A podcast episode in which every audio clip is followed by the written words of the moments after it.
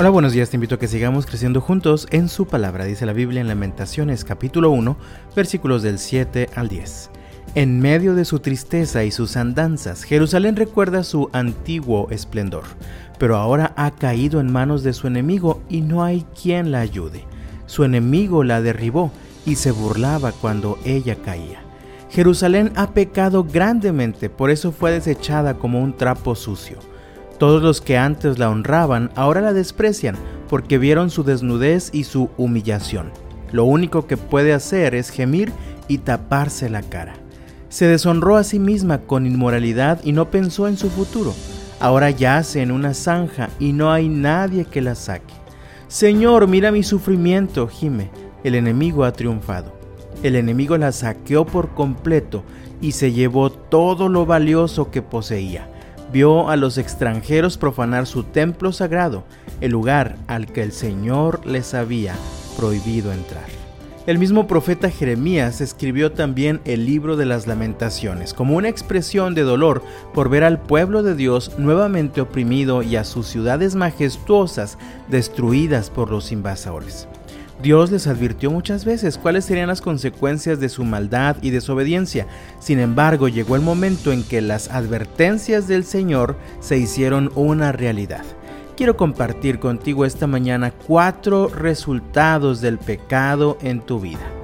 En primer lugar, el pecado te atrapa.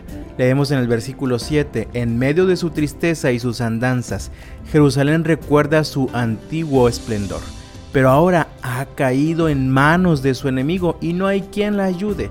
Su enemigo la derribó y se burlaba cuando ella caía.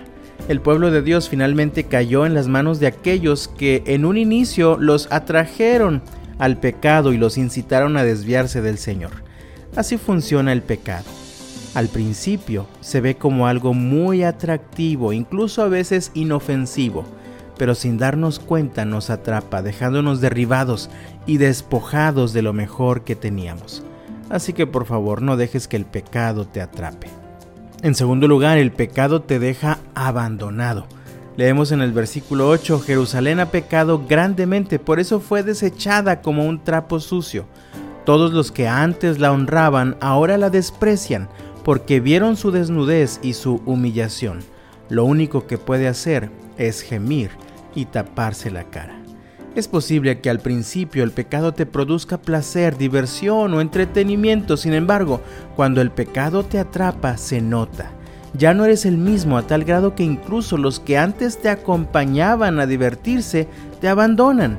Los que antes te buscaban ahora te ignoran y te sientes profundamente avergonzado.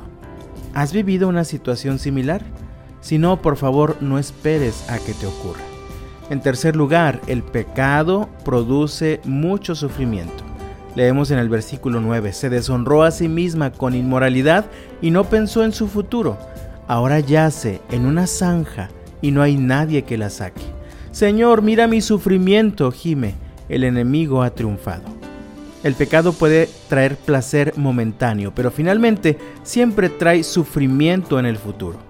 El resultado para la ciudad de Jerusalén, de acuerdo al versículo, es que ahora yace en una zanja y no hay quien la saque. Mientras gime, Señor, por favor mira mi sufrimiento, el enemigo ha triunfado.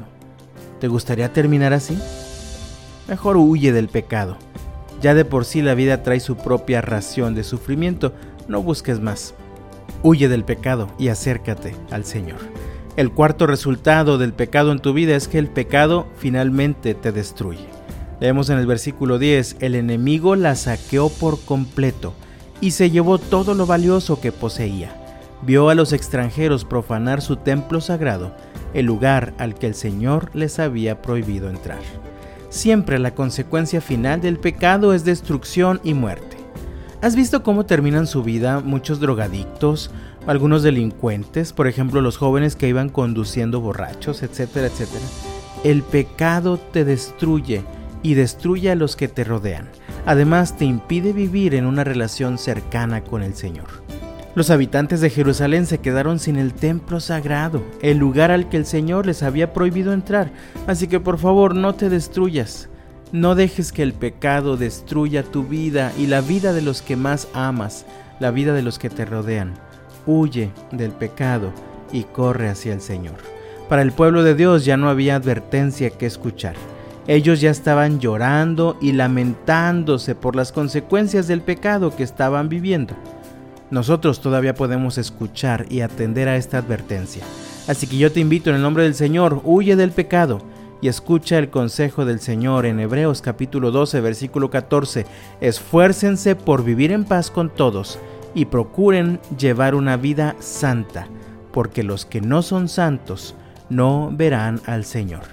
Que Dios te bendiga este viernes, que tengas un muy bendecido fin de semana y hasta la próxima.